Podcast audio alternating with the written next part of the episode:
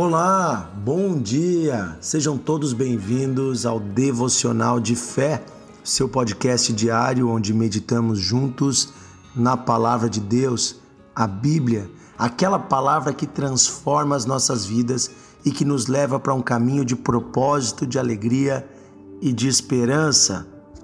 Existem pessoas que pensam que Deus não percebe as injustiças desse mundo. Existem pessoas que pensam que Deus não se importa com as desigualdades e com a maldade que existe nessa terra. Sim, se você e eu estamos atentos aos jornais e com os olhos atentos ao que acontece nas ruas, na sociedade, nós vamos ter a certeza de que esse não é um mundo justo.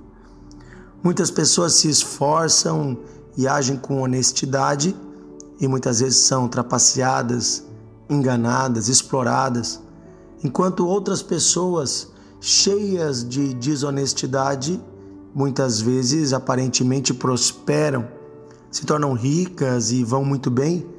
E muitas vezes essa riqueza, ela não é fruto de um trabalho honrado, mas é fruto de roubo, de fraude, de exploração, de negócios ilegais, é fruto de uh, fraudes, inclusive com os impostos, roubar a sociedade, é fruto de corrupção, de suborno e tantas outras coisas. E muitas pessoas acham que Deus não está atento a isso ou que Deus não se importa com isso. Eu quero ler hoje com você um texto na carta de Tiago que vai nos mostrar o oposto. Deus está atento a tudo o que acontece nessa terra e os dias dessa injustiça estão contados. Ou seja, no céu não entrará nenhuma injustiça. Por mais que dure nesta terra a riqueza ou a ostentação de alguma pessoa que de modo injusto explora os outros ou consegue os seus resultados, por mais que dure nessa terra, nada disso entrará no céu. Tiago vai falar duramente contra os ricos da sua época. Na época de Jesus, na época dos discípulos, havia uma grande discrepância social. Menos de 1% da população tinha uma vida digna e podemos dizer até uma vida rica, enquanto 99, 98% da população eram servos, escravos e eram camponeses, pessoas pobres que viviam e eram exploradas pelo governo, pelos donos das terras, por banqueiros da época. E na época de Jesus foram exatamente os ricos que oprimiram e exploraram a igreja, que inclusive perseguiram a igreja, porque o seu status estava abalado quando Jesus pregava um reino de amor e igualdade, e quando também se estabelecia uma nova religião, eles não queriam, porque eles estavam todos dentro ou da religião romana ou da religião judaica e já eram importantes e tinham seu status nessas religiões. Quando a fé cristã vem, ela vai principalmente ser pregada inicialmente aos pobres e os pobres vão se converter ao cristianismo. O próprio Jesus disse como é difícil um rico entrar no reino do céu. Deus discípulos disseram: Ah, Senhor, então eles não podem entrar. Daí Jesus disse: para os, para os homens é difícil, mas para Deus nada é impossível. E nós vamos ver, inclusive, muitos ricos se convertendo ao Evangelho de Jesus. Porém, isso era uma exceção na sociedade. A maioria da igreja eram os pobres, e naquela época a maioria dos ricos perseguia a igreja. Eram os que financiavam a perseguição. Se nós vamos ver o apóstolo Paulo antes de se converter, ele tinha um pequeno exército que perseguia cristãos e ele era financiado por homens ricos que odiavam a igreja. Depois nós vamos ver os ricos romanos, os opressores romanos, perseguindo a igreja. Eram os ricos do governo. Novamente nós vemos pessoas com poder, usando o seu poder para o mal. E aqui Tiago vai falar contra, uh, não contra a riqueza, mas contra a atitude dos ricos da sua época. E se nós formos olhar essas atitudes que nós vamos ler aqui, em muito uh, se assemelha com coisas que acontecem nos dias de hoje. Vamos ler aqui.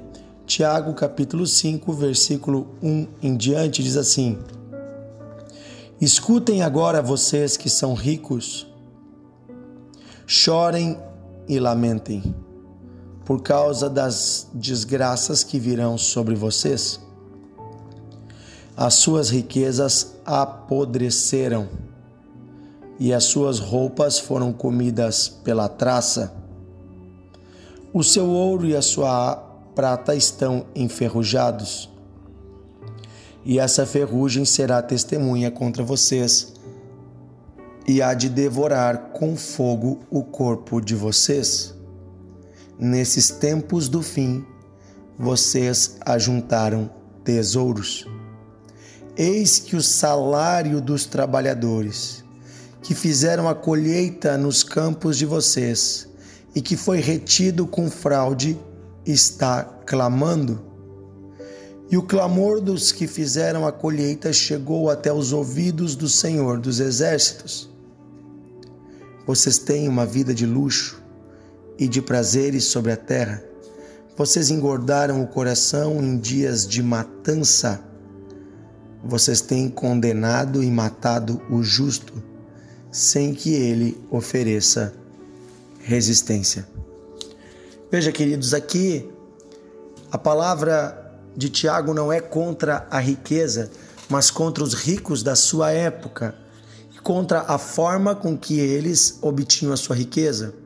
E aqui ele está falando de uma riqueza que era obtida com exploração e com fraude, com salários de trabalhadores que não eram, eram pagos justamente, com direitos que foram negados a pessoas pobres e com isso o rico enriquecia com fraudes e com opressões. E aqui ele está falando, obviamente, também contra os governantes que matavam para se manter no poder. Na época do Império Romano, o uso da espada era muito forte. Quem não pagava o imposto perdia sua casa, perdia seu barco e podia perder sua liberdade e também a sua vida. Então aqui nós vemos claramente que Tiago está falando contra todo tipo de injustiça social e do lucro que alguns homens obtêm explorando os outros. Isso não agrada a Deus. E aqui está falando aí, a riqueza de vocês será testemunha contra vocês no dia do julgamento. É disso que ele está falando. As riquezas apodreceram, as roupas foram comidas por traças, o ouro e a prata enferrujaram. Ou seja, a riqueza dessa terra não dura para sempre. Ei, pense bem, as suas roupas vão um dia ficar velhas. A sua riqueza vai deixar de ter valor um dia. As coisas desse mundo passam, a riqueza desse mundo passa, mas há um reino por vir e nesse reino Deus julgará a todos. Veja que Jesus, na mesma linha, Jesus vai contar a história de dois homens, a história do rico e do Lázaro. O rico não tem nem nome na história, Jesus conta uma história que nós não sabemos se é uma história ou uma parábola mas Jesus dá um nome para esse pobre, o pobre se chamava Lázaro, e veja que o pobre tem nome e o rico não tem nome na história, é o rico. E no dia da morte, você vê que o rico vai para o inferno e o pobre vai para o céu. E aqui não fique pensando que é simplesmente por um ter sido pobre e por outro ter sido rico, mas sim porque um ouviu e acolheu a palavra de Deus e o outro não ouviu e não acolheu a palavra de Deus. Isso fica claro na, nesta história que Jesus conta. Porque no céu, né, depois da morte, lá do inferno, o rico pede água para Lázaro, o mendigo que estava agora no céu. Porém, Abraão diz que ele não pode servir água ao rico porque eles estão distantes. Há uma separação. E aí o rico diz: mande alguém lá na casa dos meus irmãos para pregar a eles para que eles se arrependam. Veja, eles viviam em festas, em orgias e não davam ouvidos à voz de Deus. E aí então Moisés, ah, Abraão diz assim: eles têm a lei e os profetas, eles têm a Bíblia. Se eles não crerem na Bíblia, também não crerão, mesmo que um dentre os mortos ressuscite. Veja, quem não crê na palavra de Deus também não vai crer nem mesmo em um milagre. Jesus ressuscitou e os judeus, muitos deles, continuaram não crendo, porque também já não acreditavam na palavra e não viviam conforme ela. Assim também acontece uma história linda na Bíblia que mostra que um rico pode, uma pessoa que enriqueceu injustamente, pode ser redimido. Preste bem atenção, essa é a história de Lázaro. Lázaro era um rico homem na cidade de Jericó, certamente era o homem mais rico daquela cidade. A Bíblia nos conta na história de Lázaro, é, desculpa, eu falei Lázaro, queridos, Zaqueu. A história que eu estou contando é de Zaqueu. Zaqueu era um cobrador de impostos e era certamente o homem mais rico da cidade de Jericó. Zaqueu era um homem de pequena estatura e também ele era um homem muito orgulhoso. Quando Jesus chegou na sua cidade, Zaqueu não quis se misturar com a multidão, mas ele subiu sobre uma árvore para uh, tirar as suas dúvidas e ver quem é esse tal de Jesus. Jesus, porém, passando debaixo da árvore, olhou para cima e disse: Zaqueu. Jesus sabia o nome dele. Zaqueu, desce daí, porque hoje eu quero entrar na tua casa. Eu quero estar na tua casa. Veja, a primeira coisa, Jesus fez Zaqueu descer, ele se achava superior aos outros. Quando Zaqueu desceu, Zaqueu disse: Sim, Senhor, venha para minha casa. E depressa ele foi correndo à frente preparar tudo para receber Jesus. O que acontece quando Jesus entra na casa de Zaqueu? Zaqueu prepara uma janta, uma refeição, estão os discípulos sentados à mesa, estão autoridades da cidade sentados à mesa. E Zaqueu, certamente ouvindo as palavras de Jesus e tocado pela presença da palavra de Jesus, se arrepende de todo o mal que fez. E agora, na mesa, diante de todos, Zaqueu se levanta com o coração arrependido e diz: Senhor, eu decidi vender metade de tudo que tenho e dar aos pobres. Eu decidi vender metade de tudo que tenho e dar aos pobres.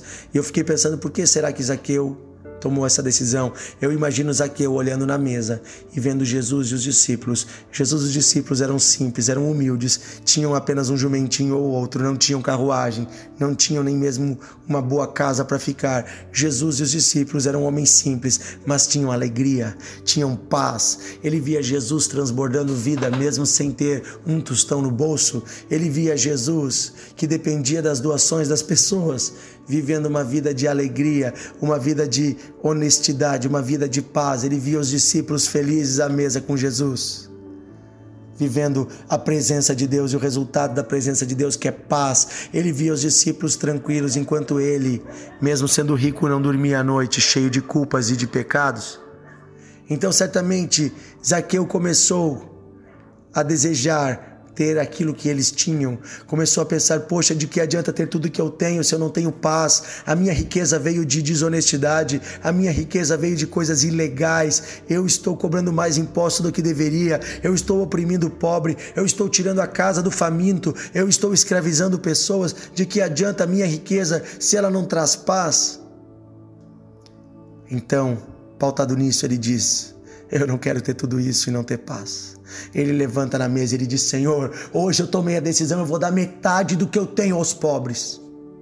Certamente Zaqueu tinha duas, três, quatro casas. Ele decidiu vender duas casas e dar o dinheiro dela aos pobres. Ele decidiu vender lá aquela casa na praia que estava sobrando, aquele carro que ele tinha, aquele segundo carro. Ele decidiu vender uma parte das ações que ele tinha na bolsa. E eu imagino no outro dia, isso o pastor Paulo pregou essa semana, foi muito forte. Eu fiquei imaginando quando ele falou. Imagino, né? É, Zaqueu chegando com um caminhão e distribuindo cesta básica lá na periferia de, de Jericó. Ele chegando com uma carreta cheia de geladeira para dar para os pobres que não tinham geladeira. Eu imagino Zaqueu dando uma casa para um homem que não tinha casa. E as pessoas da cidade dizendo: Ei, esse aqui não era aquele cara que tirava a casa das pessoas. Ei, esse aqui não era aquele cara que mandava escravizar quem não pagava os impostos. Não era aquele que cobrava impostos a mais. Não era o corrupto. O que aconteceu com ele? Ei, o que aconteceu com Zaqueu?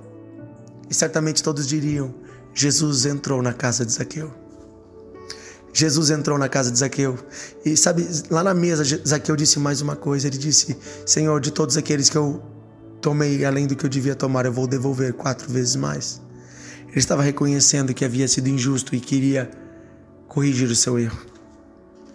Sabe, queridos, precisamos consertar aquilo que erramos. Arrependimento não é só palavras, precisa ter ações.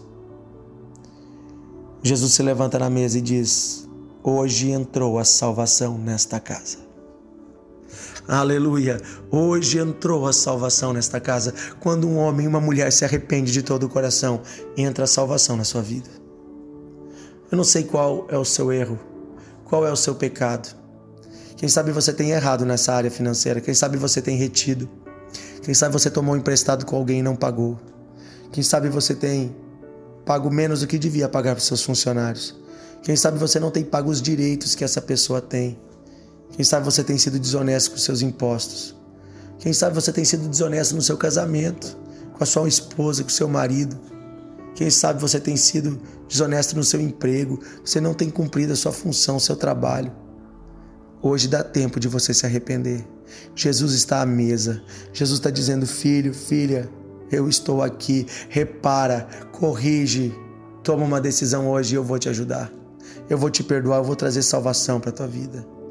Porque a riqueza não pode te dar salvação, mas a minha presença pode trazer salvação. Senhor, nós oramos hoje pedindo perdão pelos nossos pecados. Perdoa-nos, Senhor, de toda injustiça e de toda maldade. E te agradecemos porque o Senhor vai fazer justiça. Porque nada, Senhor, nenhuma maldade passará passará uh, desapercebida do Senhor e no céu não haverá mais injustiça. Obrigado, Senhor, porque tu estás preparando um novo céu e uma nova terra.